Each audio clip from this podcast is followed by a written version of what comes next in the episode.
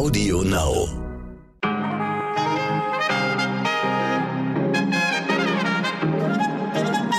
Guten Morgen, guten Mittag, guten Abend. Meine Damen und Herren, wann auch immer Sie mich hören, schön, dass Sie dabei sind. Heute ist Dienstag, der 18. Mai und das ist heute wichtig.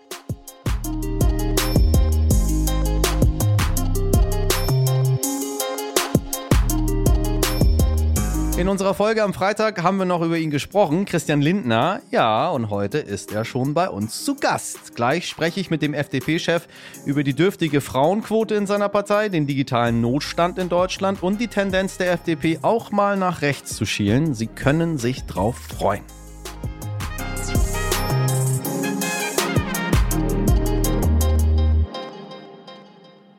So, das sind doch mal endlich gute Nachrichten, Herrschaften. Die Knappheit an Corona-Impfstoffen geht langsam dem Ende entgegen. Ab dem 7. Juni sollen die Impfstoffe in Deutschland für alle verfügbar sein. Die Priorisierung kann dann entfallen. Das hat Jens Spahn gestern verkündet.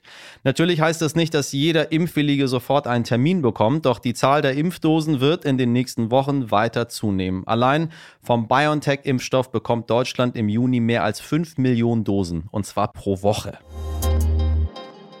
Gibt's noch eine gute Nachricht? Auf jeden Fall, wenn Sie gerne mit der Bahn fahren. Deutschland, Österreich und Tschechien haben nämlich bei einem Schienengipfel eine neue Schnellfahrtstrecke beschlossen.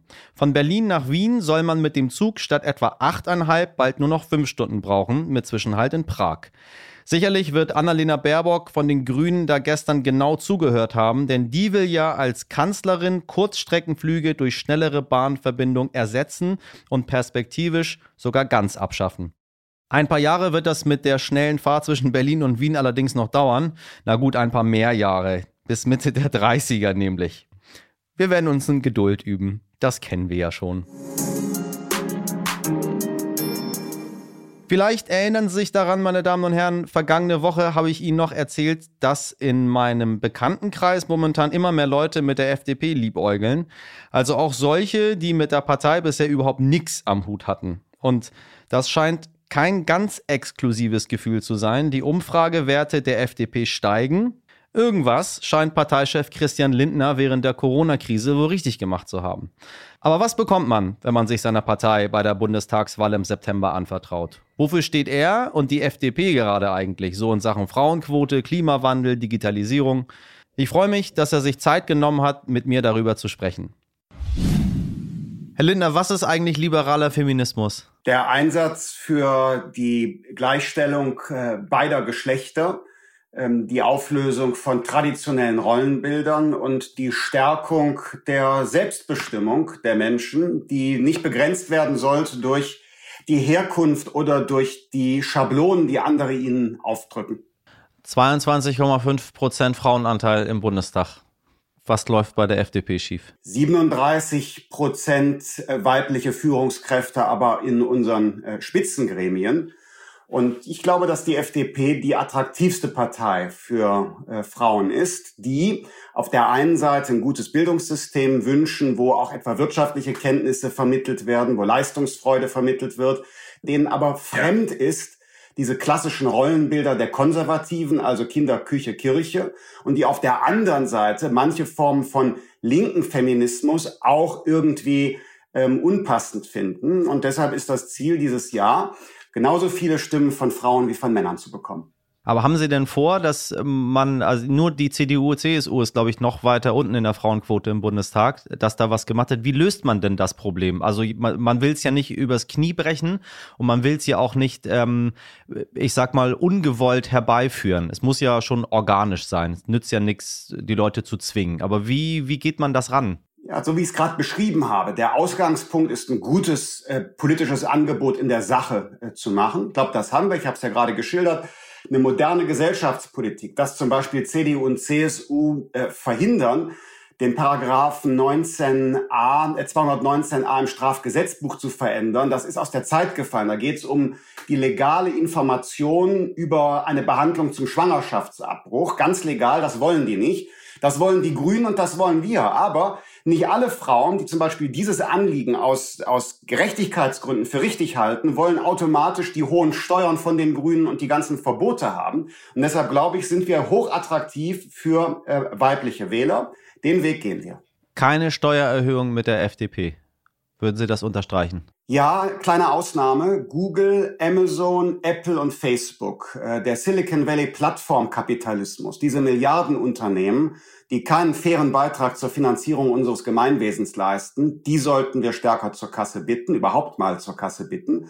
Aber auf der anderen Seite der Handwerksbetrieb um die App-Ecke, der jetzt investieren muss äh, in seine Digitalisierung, der Facharbeiter, der als erfahrener Teamleiter vielleicht ähm, bei äh, Audi am Band steht, der einen IG Metall-Tarifvertrag hat, das ist doch nicht äh, die Champagner-Etage der Gesellschaft, denen man noch zusätzlich was abknöpfen sollte. Aber holen wir uns von der Champagner-Etage was ab? Die Champagner-Etage ist ja, ist ja nicht nur Google, Amazon, Facebook. Da sind wir beide ja auch drin. Ja, ähm, die zahlt in Deutschland aber im internationalen Vergleich bereits äh, die höchsten Belastungen. Deutschland ist ja Weltmeister bei äh, Steuern und Abgaben und ich glaube nicht, dass es nach einer Wirtschaftskrise ein kluger Rat ist, diese Belastungen weiter zu erhöhen. Und weiten wir mal den Blick. Wir sind ja in einer alternden Gesellschaft. Wir brauchen sehr viel mehr kluge Köpfe und fleißige Hände, die nach Deutschland kommen, weil jetzt in den 20er Jahren viele Menschen in den Ruhestand gehen. Dann bleiben Arbeitsplätze von qualifizierten Menschen frei. Preisfrage. Die klugen Köpfe und die fleißigen Hände der Welt kommen die nach Deutschland, wenn wir es ihnen hier so schwer machen, sich selbst etwas aufzubauen im Leben, weil wir die weltweit höchsten Steuern und Abgaben haben. Ich glaube, das macht uns auch als Einwanderungsland unattraktiv. Also ich, da bin ich ganz bei Ihnen. Ähm, ich habe mir aber die Frage gestellt, wie wir diese ganzen Schulden, die wir jetzt angehäuft haben, zurückzahlen. Weil, wissen Sie, ich bin selber auch, auch Unternehmer und alleine was an Hilfen raus und rein geht, und dann gucke ich mir das an, denke mir, der Herr Scholz, der hat eine ganze Menge jetzt gerade ausgegeben. Das muss wieder zurückkommen. Das ist das eine. Und dann haben wir noch Kernthemen auch von Ihnen, Digitalisierung ähm, nach vorne bringen. Und dann haben wir noch dieses kleine Thema Klimawandel, wo wir gucken müssen, wie wir die Energiewende hinbekommen. Und dann schaue ich auf die nächsten zehn Jahre. Und das würde ich jetzt einmal gerne von Ihnen erklärt bekommen, wie man das, wie man das äh, äh, bezahlt. Und zwar bitte einmal ganz einfach für mich gar nicht jetzt im, im Wahlkampfmodus, sondern dass ich das einmal verstehe, wo kommt das alles her? Oder haben wir gar kein Problem? Herr Lindner. Der Staat hat ja kein eigenes Geld. Der Staat gibt auch das Geld aus, das wir, das die Menschen, das die Wirtschaft ihm geben. Wir müssen unser wirtschaftliches Fundament stärken und dafür sorgen, dass wir wieder wirtschaftliches Wachstum haben, dass Jobs entstehen, dass Menschen sich selbstständig machen mit ihrer Idee, dass mehr Unternehmen wie BioNTech bei uns entstehen und nicht in Großbritannien oder den USA. Und dann wachsen uns die Mittel zu, die wir danach einsetzen können zur Entschuldung des Staates. Wir wollen Unternehmertum stärken, private Investitionen stärken, die Überstunde soll sich lohnen, der Aufstieg äh, vom Minijob in Teilzeitbeschäftigung soll sich für jeden Einzelnen, zum Beispiel die alleinerziehende Mutter, die gegenwärtig noch Hartz IV bezieht, soll sich lohnen. Ich glaube, eher so ein Programm bringt uns weiter. Was ist, wenn das nicht klappt? Wenn einfach die Menschen nicht mitmachen, wenn diese ganzen Anreize, die man bietet, das ist ja, das ist ja eine Hoffnung, die man hat. Man versucht was und dann hofft man, dass es klappt. Was ist, wenn alles doch so bleibt, wie es heute ist, weil die Menschen sagen, nö, da kommt niemand nach Deutschland, es gibt kein neues BioNTech hier, ähm, wir möchten die Überstunde gar nicht, ich möchte meine Freizeit genießen. Wie kriegen wir das hin? Denken Sie doch bitte daran, dass wir zu Beginn ähm, ähm, der 2000er Jahre ja mal ähm, genannt wurden, der kranke Mann Europas. Erinnern Sie sich? Weil wir hatten fünf Millionen Arbeitslose, wir hatten Defizit in den öffentlichen Haushalten und, und, und. Und was ist gemacht worden? Dann gab es ein Programm, es wurde äh, der Büro, die bürokratischen Lasten wurden abgebaut. Es wurde übrigens die Vereinbarkeit von Familie und Beruf gestärkt. Es wurde die steuerliche Belastung reduziert und und und. Und dieses Programm hat uns dann vom Krankenmann Europas zu, zur, zur, zur äh, Wachstumslokomotive äh, gemacht. Und äh, ich glaube, das können wir jetzt nochmal wiederholen. Ein Diesel-SUV, das nur wenige Kilometer genutzt wird, ist umweltfreundlicher als der Kleinwagen mit hoher Fahrleistung. Haben Sie gesagt. Ja. Keine Tempolimits, keine Verbote von Verbrennungsmotoren, keine Fahrverbote das hört sich alles, alles gar nicht so nach Energiewende an. Und es hört sich auch überhaupt nicht so an, als würde man mit einem möglichen Koalitionspartner Grüne da ins Boot kommen. Aber man muss doch vom Ziel her denken. Und das Ziel ist doch CO2 einsparen. Das Ziel ist doch nicht, den Menschen das Leben schwer zu machen. Also zumindest wäre es nicht mein Ziel.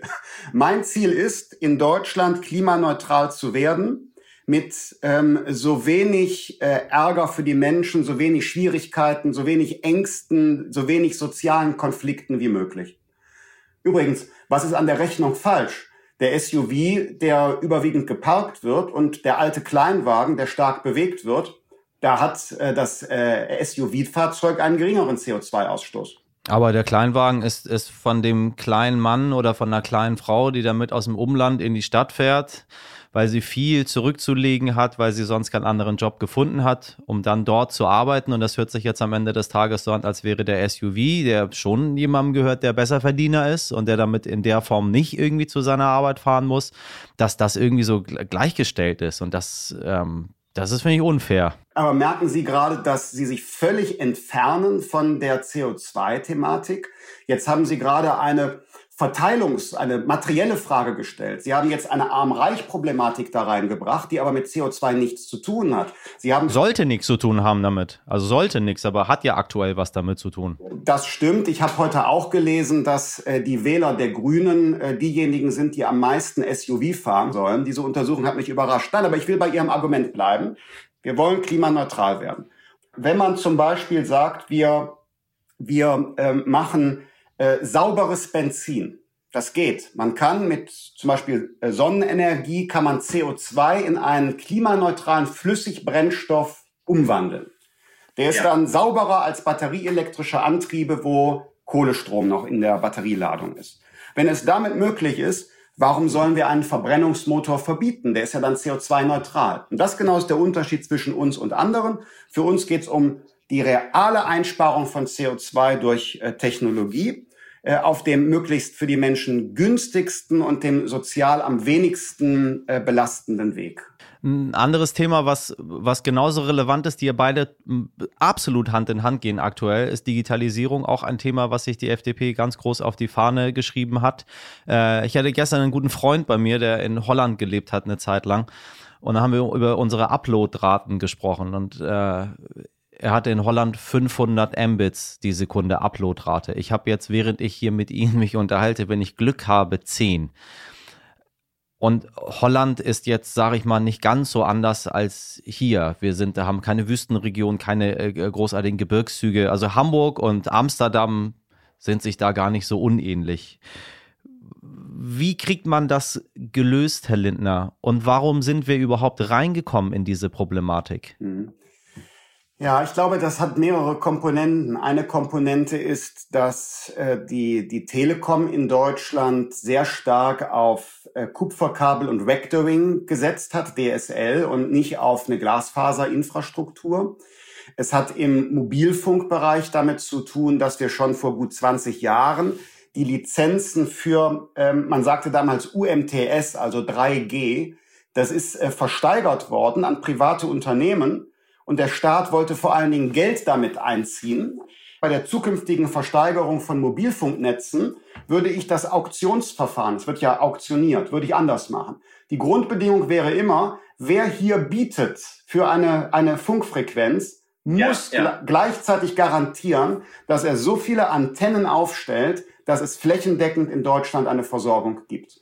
Aber die FDP hat ja auch nun viele, viele Jahre lang in diesem Land mitregiert, auch wenn wir über äh, Kupferkabel ähm, reden. Warum der Sinneswandel jetzt? Was hat man früher falsch gemacht? Warum haben Sie damals schon mitgemacht? Ja, ähm, ich muss sagen, Einspruch, Euer Ehren. Bei diesen Versteigerungen waren wir ja äh, nicht dabei. Ich glaube allerdings, eine Frage, wie Sie sie gerade gestellt haben, warum haben Sie damals nicht interessiert keinen echten Menschen. Das interessiert nur Politiker und Journalisten. Ich habe noch nie jemanden getroffen, der so mit mir gesprochen hat, sondern die Leute fragen, wie geht's jetzt weiter? Da haben Sie recht. Es stimmt. Ähm, mit einem ganz kleinen Aber, dass man aus Erfahrungen ja auch was schöpft und sich anguckt, wenn die das früher schon nicht hinbekommen haben. Warum sollen die das heute hinbekommen? Richtig. Ich denke gar nicht so, muss ich Ihnen sagen. Ich bin auch im Jetzt. Äh Aber vielleicht ist für Sie dann spannend, äh, wenn Sie das sagen, was haben die gelernt, dann sage ich Ihnen äh, Learning. 2009 sind wir mal in eine Regierung gegangen mit Frau Merkel und danach sind wir aus dem Bundestag abgewählt worden. Warum? weil wir das, was wir den Menschen vor der Wahl gesagt haben, nach der Wahl nicht haben einlösen können. Und daraus haben wir was gelernt. Wir treten in Regierungen ein, wenn man Gutes bewirken kann, wenn wir also sagen können, wir mussten Kompromisse machen, aber schau mal her, von dem, was wir vor der Wahl gesagt haben, wir können davon was halten, wir können Wort halten. Und das war so eine Lernerfahrung. Das passiert uns kein zweites Mal. Das war der Grund, warum wir dann 2017 sagen mussten, Frau Merkel, wir müssten unser Wort brechen, deshalb können wir jetzt nicht regieren. Und deshalb ist es sehr ernst zu nehmen, wenn wir jetzt mit Blick auf diese Wahl zum Beispiel Aussagen machen, dass wir die die äh, Mitte der Gesellschaft nicht stärker belasten wollen. Wenn wir schon mal der Mitte der Gesellschaft sind, wie nah sind die Liberalen den Rechtskonservativen? Wenn ich mir viele Aussagen aus ähm, ja, den, den letzten vier Jahren anhöre, da war schon eine ganze Menge dabei, Herr Lindner, was sehr, sehr doll am rechten Rand war und auch Freundinnen und Freunde, die ich habe. Äh, also naja, sie haben ja, wir haben ja einmal die, den ganz berühmten Ausspruch, den ich äh, zitieren darf. Sie kennen das, äh, da bestellt sich einer beim Bäcker mit gebrochenem Deutsch ein Brötchen und die Leute in der Schlange wissen nicht, ob das der hochqualifizierte Entwickler künstlicher Intelligenz aus Indien ist oder eigentlich ein sich bei uns illegal aufenthalter höchst geduldeter Ausländer haben sie auf ihrer Parteitagsseite ziemlich genau vor drei Jahren gesagt. Und da muss ich sagen, ähm, sie ergänzen weiter, die Menschen müssen sicher sein, auch wenn jemand anders aussieht und nur gebrochen Deutsch spricht, dass es keinen Zweifel an seiner Rechtschaffenheit gibt. Da fühle ich mich so ein bisschen, ich fühle mich verletzt, ich fühle mich gar nicht angegriffen. Wissen Sie, wo das herkommt? Interessant, dass Sie es ansprechen, weil es geht da um Sie. Dieses Zitat ja. ist nicht, nicht ich stand beim Bäcker sondern beim Bäcker stand der, der homosexuelle Mann eines unserer Mitarbeiter, der vor einigen Jahren aus Südostasien nach Deutschland kam. Und der sagte dann, ähm, seit einiger Zeit ist es in Deutschland so, dass wenn ich beim Bäcker in der Schlange stehe, die Menschen mich anders ansehen. Sagte der schwule Einwanderer, Mann eines unserer Mitarbeiters. Der sagte, ähm, es ist ein Gefühl der Unsicherheit im Alltag, weil wir keinen klaren Rechtsstaat haben, weil die Zuwanderung nach Deutschland äh, nicht klar geordnet ist. Und daraus habe ich dann gemacht, aus diesem Bericht, habe gesagt, es muss so sein, dass wir im Alltag Sicherheit haben. Und bei Ihrem Zitat haben Sie jetzt leider die Passage nur kurz äh, zitiert. Ich habe nämlich dann angeschlossen, für uns als freie Demokraten ist es völlig egal, wo jemand herkommt, welche Ethnie er hat, woran sie oder er glaubt, welche kulturellen Vorlieben sie oder er hat. Wenn jemand sich an unsere Regeln hält, dann ähm, ist sie oder er bei uns willkommen. Das ist überhaupt nicht äh, rechtskonservativ. Das ist das Völkerrecht, für das wir da einstehen. Aber wie nah trotzdem stehen die Liberalen dem, dem Rechtskonservativismus? Wenn ich mir das anschaue, wie gesagt, was in den letzten Monaten passiert ist, bin ich nicht ganz so sicher, wo die FDP aktuell steht. Ja, aber wenn Sie so eine ernsthafte Frage stellen, dann muss ich die Frage leider auch auseinanderschrauben, dass Sie alleine von Rechtskonservativismus äh, sprechen und den Eindruck erwecken, das sei eine illegitime Position, finde ich problematisch. Was Sie vermutlich meinen, sind Rechtspopulisten, AfD oder Rechtsextreme wie NPD? Nein, bei den Rechtsextremen, das ist äh, das ganz bewusst nicht. Nein. Um Gottes Willen. Ich habe sie, hab sie, hab sie äh, überhaupt nicht in Seiten von Rechtsextremisten, Herr Lindner. Also ja, gut. Also jedenfalls, Sie können jetzt viele Aussagen mit mir durchgehen. Ähm, da kann ich Ihnen jedes Mal nachweisen, es gibt keine Nähe zu Rechtspopulisten bei uns. Aber manche Position wird natürlich gerne äh, aus dem Kontext genommen und da wird dann sowas draus gemacht. Was ist mit dem öffentlich-rechtlichen Rundfunk? Sie wollen nur noch Nachrichten, Kultur und Politik. Ich habe eine sehr schöne Sendung in einem U-Boot. Das ist ein Talk-Format. Ich würde dann gar nicht mehr stattfinden. Was sehr schade wäre. Ja, also meine persönliche Meinung ist das übrigens nicht. Das ist ein Parteitagsbeschluss. Aber auch da würde ich sagen, ähm, die FDP ist äh, dort ähm, äh, viel angepasster als vor einigen Jahren. Denn vor zehn Jahren wollte die FDP den Rundfunkbeitrag noch halbieren. Jetzt auf unserem Parteitag haben wir beschlossen, dass wir ihn reduzieren wollen. Reduzieren heißt was? Das weiß ich nicht, äh, weil das ist ein Beschluss, der kam da von den jungen Liberalen äh, als Antrag. Ich halte das für sehr schwierig umsetzbar. Ist jetzt unser, unser politisches Ziel. Äh, mein persönlicher Rat an die Partei wäre gewesen, dass wir die Entwicklung des Rundfunkbeitrags dämpfen, also zusätzliche Ausgabensteigerungen reduzieren. Aber es ist Demokratie. Es wurde auf Antrag unserer jungen Liberalen dann anders entschieden. Zum Abschluss Butter bei die Fische. Sie haben es sich wahrscheinlich schon gedacht. Wenn, wenn sie Königsmacher werden sollten. Das, also die, sie sind ja, die Partei ist ja im Aufwind. Kann man ja nicht anders sagen. Die FDP ist, ist absolut auf dem Schirm gerade. Sie haben gerade ihren Parteitag gehabt, die Umfragewerte steigen. Sie haben sich zum, äh, zur, zur letzten Wahl, gehen sie Richtung Verdopplung. Aber natürlich werden sie nicht Bundeskanzler, so das wissen wir. Ja. Äh, aller Voraussicht nach. Man weiß, ja, man weiß ja nie, was so alles passiert im Leben. Aber deswegen Baerbock, Scholz oder, äh, oder Laschet. Naja, also wenn, dann müssten sie den Scholz aber aus der Liste auch rausnehmen, weil der wird sicher auch nicht Kanzler. Der ist ja nur zwei Prozentpunkte in den Umfragen vor uns. also der hat eine ähnliche Wahrscheinlichkeit vielleicht wie ich, aber Spaß beiseite. Ähm, schauen Sie, das ist eine ganz ernsthafte Frage. Und äh, deshalb kann man die auch nicht richtig beantworten, so 130 Tage vor der Wahl, weil die Frage stellt sich, wer macht oder mit wem ist am meisten von unserem inhaltlichen Programm umsetzbar? Man muss Kompromisse machen, das ist ja klar in der Demokratie. Jeder muss Kompromisse machen. Und dann wird man sich gegenseitig Angebote machen. Und ich kann Ihnen noch nicht sagen, wie das Angebot aussehen äh, wird, das man uns macht, wenn man uns in eine Koalition einlädt. Aber das, das attraktivste Angebot würden wir natürlich gerne annehmen. Aber zu den Grünen sagen Sie, die sollen bitte sich dringend äußern, ob die mit den Linken koalieren wollen oder nicht. Aber selber sagen Sie nichts dazu. Doch, äh, wir sagen, mit der AfD und mit der Linkspartei gibt es keine Koalition. Die gleiche Klarheit wünsche ich mir von allen Parteien. Herr Lindner, ganz herzlichen Dank für das Gespräch. Danke Ihnen. Mit der AfD gibt es keine Koalition. Das ist doch mal eine schöne Ansage. Ich habe aus dem Gespräch jedenfalls einiges mitgenommen, über das ich noch naja, einen kleinen Moment nachdenken werde. Vielleicht geht es Ihnen ja genauso. Heute nicht ich.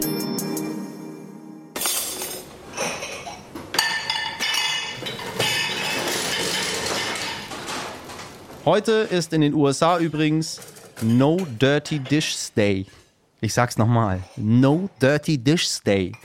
Uns liegen keine Informationen darüber vor, ob der gefeiert wird und falls ja, wie. Aber wir haben zwei Fakten für Sie, mit denen Sie auf der nächsten Stehparty circa 30 Sekunden Smalltalk rumbringen, falls Sie in den vergangenen anderthalb Jahren verlernt haben, wie das geht. Achtung! Ein handelsüblicher Teller besteht aus drei Bestandteilen, dem Spiegel, der Fahne und dem Fuß. Der Spiegel ist der vertiefte Bereich des Tellers, auf dem das Essen liegt. Der leicht erhöhte Rand drumherum nennt sich in Fachkreisen Fahne. Und der Ring auf der Unterseite, auf dem der Teller steht, das ist der Fuß. Ring, Fahne, Fuß. Wollten Sie nie wissen, werden Sie aber garantiert nicht mehr vergessen. Gern geschehen. So, Schön, dass Sie heute dabei waren. Wenn Sie Gedanken zur heutigen Folge haben, schreiben Sie mir gerne an heute wichtig stern.de. Morgen gibt es eine neue Folge bei Audio Now und überall, wo es Podcasts gibt. Starten Sie gut in den Dienstag und machen Sie was draus. Ihr Michel Abdullahi.